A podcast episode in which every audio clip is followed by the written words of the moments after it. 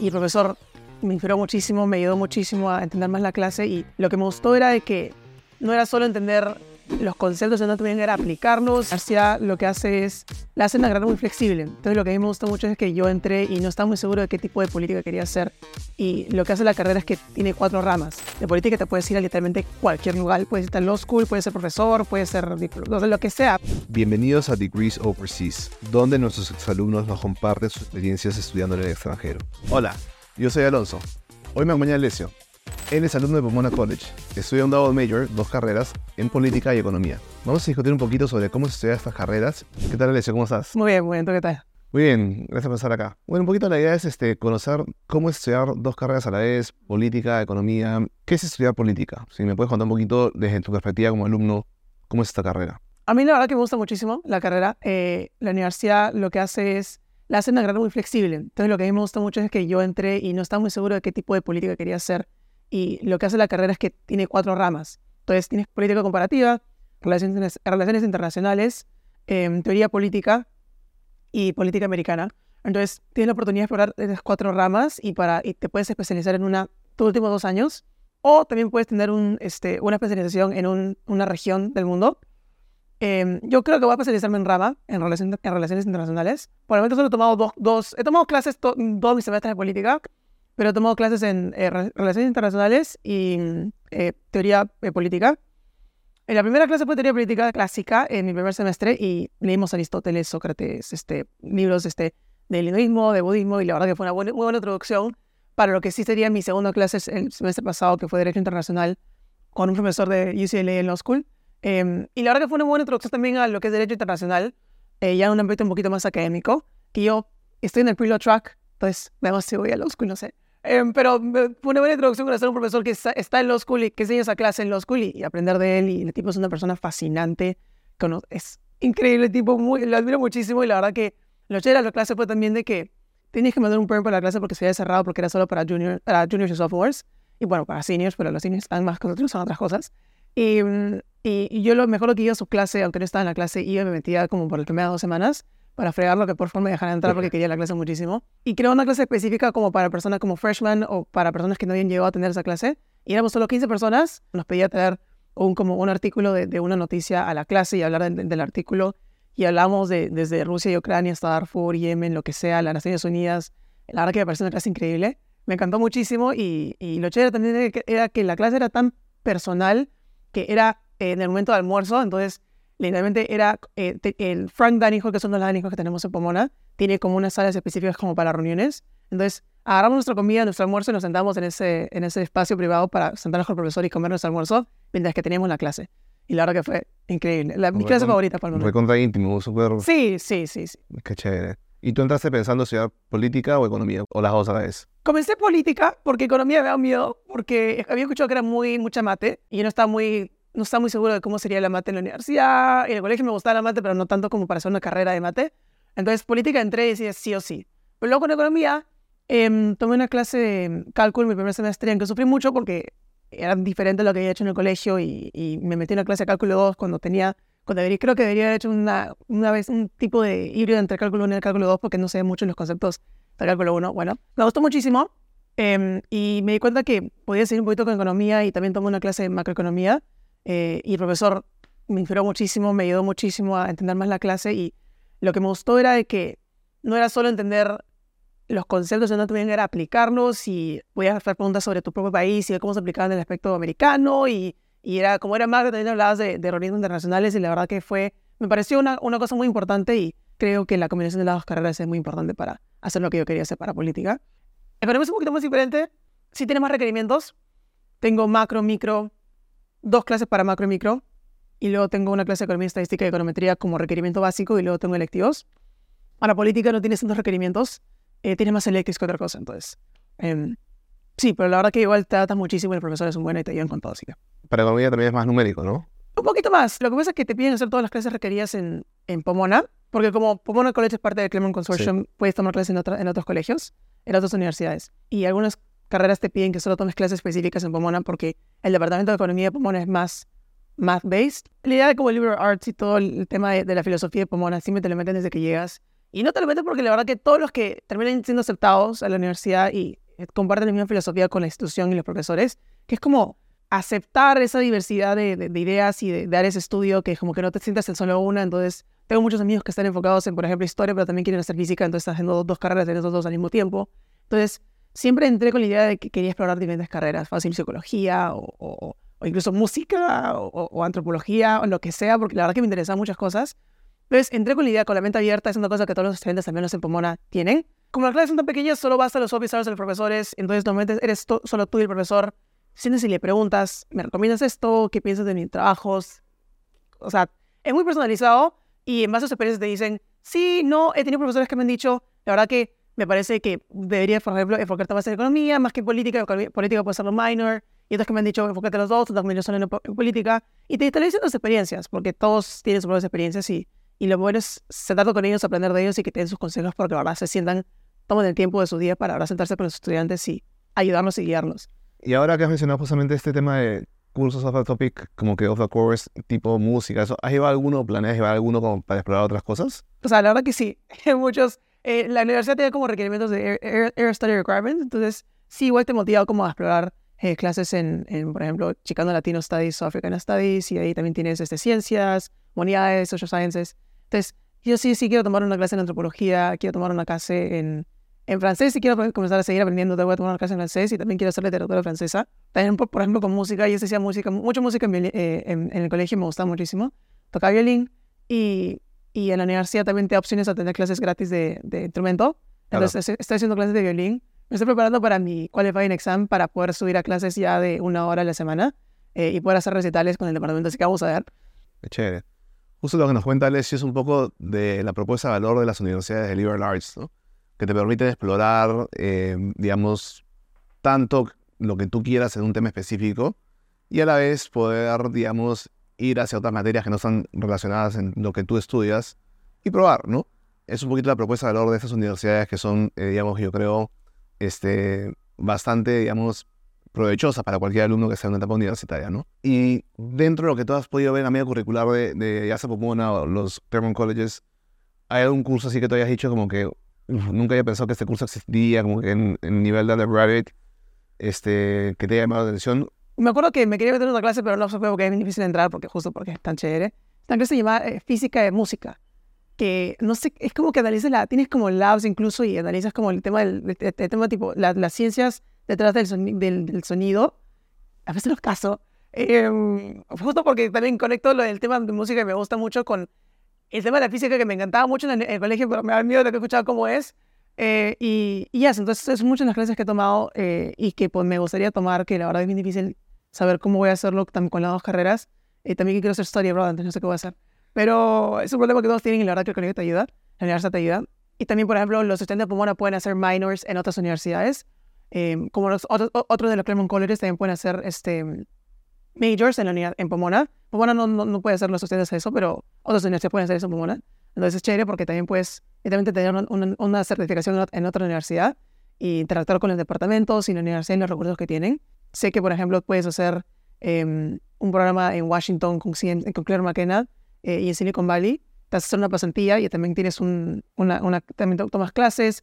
Pomona tiene programas parecidos para ingeniería con otras universidades tipo Dartmouth, Washington University, St. Louis, Caltech. O sea, la verdad que es increíble porque, justo porque bueno, es parte de esta comunidad grande de, colegio, de, universidades, también entiende el valor de tener partnerships con otras universidades. Entonces, muchos de los estudiantes se interactúan con, otras universidades y viajan y también tienes universidades, de, esas universidades que también interactúan mucho con Pomona, especialmente las universidades tipo Liberal Arts o del mismo rango de, estudiantes de, clase y todo. Así que.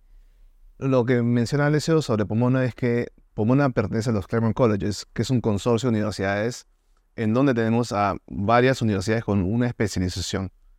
Literalmente queda una al costado de otra y todas, digamos, tienen beneficio entre, en que ellos pueden llevar clases en las otras, pero a la vez cada alumno tiene su propia identidad porque pertenece a su propio college. Exacto.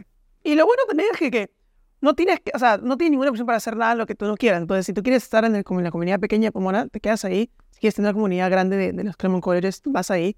Y eso, pues es chévere, pues, porque interactúas con ellos, vas a con ellos y fuera de la clase también. Y también compartimos dining halls, eh, compartes todo, es como una comunidad grande. Si quieres quedarte Pomona, te quedas ahí, si no, te puedes este, branch out y irte a los Claremont Colleges. Increíble. Eh, Cuéntame un poquito cómo suele ser un día usual. Mi día usual en general es como que me levanto siempre a, justo a tiempo para irme a la clase. Eh, el próximo semestre no tengo clases eh, a las 8 de la mañana como el semestre pasado, así que no les recomiendo hacer clases a las 8 de la mañana, por favor. Eh, aunque son morning persons, fácil, háganlo. Yo no soy morning person, solamente toco esa clase. Y lo bueno es que también como los estudiantes son diversos, los profesores también son diversos. Entonces tenía, por ejemplo, un profesor que era mexicano y nos hicimos muy amigos, nos volvimos muy cercanos y después de clase siempre hablábamos y bromeábamos o él ponía música mientras hacemos, estábamos haciendo un proyecto porque le gusta mucho hacer experimentos en la clase de micro, economía. Ponía como música latina y me decía, ese que se conozca la música latina. Y nos matamos de risa. Bueno, vamos que íbamos a ir a comer ceviche algún día, porque siempre vas a comer con profesores, después a hacer boba o a hacer Dani a comer con ellos. Yo he ido a comer con el, el, el, el, jefe del departamento de economía, por ejemplo, porque fue mi profesor. Y entonces después de clase voy y hablo con los profesores. Normalmente siempre tienes asistentes que van a hablar con los profesores para preguntas o lo que sea. No, no, no tienes que hacer una fila enorme, solo vas y ya, porque como somos 15, 20 personas por clase. Y después tengo meetings, eh, voy a office hours o mentor sessions. mentor sessions es el espacio designado después de clases para juntarte con un estudiante que ya tomó la clase para que te ayude con problem sets o con, Como con ensayos. TA. Como un TA, pero mentor se le, se le llama, es como la, el, como una version de un TA, se llama mentor. Está aplicando para ser TA de una clase próximo semestre. Me gusta mucho que puedes desarrollar experiencias súper personalizadas, ¿no? Con tus profesores, con tus compañeros. Es, está súper, súper chévere. Es increíble, a mí me encanta. Es la cosa que más me gusta de Pomona, la verdad. Y cuéntame, ¿ya estás practicando? ¿Has podido practicar? Sí, tenemos una oficina llamada Career Development Office y yo voy a trabajar el próximo semestre y el próximo año va a ser chévere. Em, y te ayuda muchísimo con todo el tema de pasantías y research y incluso graduate school y fellowships, todo. Y yo siempre iba ahí porque quería ayuda para ver cómo, cómo comenzar el tema del internship process. Porque obviamente como internacional eh, necesitas mucho, tienes que tener muchas autorizaciones y ayuda y también tienes que saber si es que tienen que sponsorizarte, aunque eso ya es para cuando te gradúas. Pero, pero sí, entonces yo iba para que me dieran y me revisaran mi resumen, mi LinkedIn y todo eso. Y ahora estoy haciendo dos, dos trabajos. Estoy haciendo un full time en la oficina de admisiones de Pomona, soy un summer fellow. Entonces ahí lo que hago básicamente es eh, una buena oportunidad porque lo que hace el trabajo es que me ayuda me paga eh, housing y meal plan todo el verano. Ah, justo me iré solo por dos semanas para visitar a mi familia. Em, y bueno, está un poquito por Perú, pero me tengo que regresar para trabajar. Entonces, lo que hago, por ejemplo, ahí es eh, desarrollar iniciativas para estudiantes internacionales, trabajo con el jefe de admisiones, conocí a la chica que le dio mi aplicación. Me dijo, Alessia, ¿eres tú? Sí, sí, sí. Y reconoció mi aplicación, reconoció mi cara, reconoció, se acordó de mí. Em, y es una cosa chévere porque como es tan pequeña la comunidad, de verdad que los admissions officers de verdad se acuerdan de ti. Y lo otro que estoy haciendo, estoy haciendo este, consulting en PwC. Es un externship. Entonces, lo que hago básicamente es como, estoy en, en Pomona, en el campus, trabajando ahí full time. Después de eso tengo este como trabajo como es remoto, entonces me reúno con consultants de PwC y representantes de esta compañía llamada Paragon One, que es este, una compañía que fue creada por un estudiante de, de universidad, creo que de MIT, y lo que hacen ellos básicamente es conectar a estudiantes de, de minorías eh, o internacionales con oportunidades de, de desarrollo de- profesional. Y es una buena, es una, una buena perspectiva de si, es que estás interesado en hacer consulting o no. Creo que es una cosa muy grande en Pomona hacer consulting cuando te gradúas o, o vez en banking. Entonces, y estoy interesado porque todos me dicen, ah, es interesante y la verdad que consulting es tan general como que me gustaría hacer un poquito non-profit o, o no sé qué, no sé qué me gustaría hacer. Entonces fue una buena oportunidad para decidirme si es que me gustaba o no. Y por el momento me está encantando. Te va bien. Mm, Sí, me está yendo muy bien. Y me gusta muchísimo y, y la, la verdad que tienes mucho, mucho apoyo también porque como tienes a muchos freshmen, pero también tienes a seniors, a, jun- a juniors, a sophomores, tienes muchas personas, eh, tienes mucho apoyo. ¿Y hacia dónde te ves trabajando en el futuro? O sea, con esta doble concentración en política, economía, con lo que estás viendo en consultorías, Ah. ¿tienes alguna idea más o menos de dónde quisieras ir? La verdad que no estoy muy seguro porque eh, sí tengo una idea general que me gustaría, estoy interesado en ir a consulting o irme a law school y enfoca- enfocarme en derecho internacional, algo de diplomacia. ¿Verdad que contabas que estás haciendo pre-law, no? Estoy en pre-law, sí, así que sí, sí estoy en law school y tienen, tenemos un pre-law advisor y muchos advisors para pre- pre-med y para pre-engineering y pre-business y estoy hablando con la pre-law y me ayuda muchísimo. Em, entonces como me está yendo un poquito, como puedo prepararme para aplicar a law school ya desde, el primer, desde la primera semana te, te ayudan y tienen muchos eventos, así que... ¿Y nos puedes contar un poco qué es, qué es pre-law? Pre-law, en algunas universidades tienen como legal studies eh, major, Humana no tiene eso. Eh, no tenemos un legal pre-law major, lo que es básicamente un track. Entonces, lo que hace la universidad, los estudiantes que están en pre-law, básicamente ayudarlos a prepararse para su aplicación a, a law school. No tiene que tomar una clase específica de cursos, porque law school bien general. Hay personas que aplican que son biolo- biology majors o, o- política, economía, que son los más, los más comunes, o filosofía. Entonces, lo que hace básicamente el pre-law track es básicamente juntarte en este grupo de estudiantes que están interesados en ir a law school Y, y si demuestras ese interés en la universidad, te conectan con, con pasantías, estudiantes que han ido a Law School. Sé que universidades han ido a la universidad, tipo, hemos tenido a Columbia, Harvard, a Cornell, a, a BU, a Boston University, a, a UCLA. Han venido los este, Dean of Admission del Law School a hablar con los estudiantes.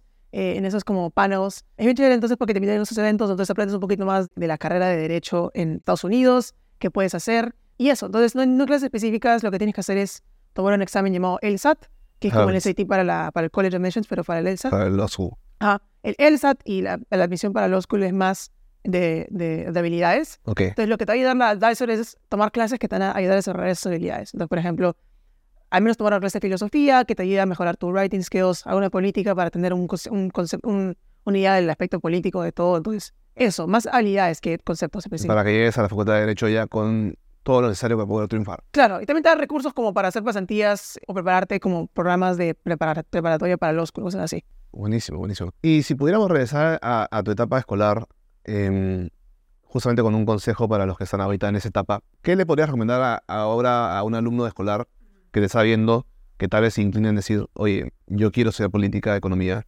Yo creo que política y economía son eh, áreas muy generales y lo que más me gusta a mí mucho de las personas que hacen esas carreras son porque les gusta el tema general.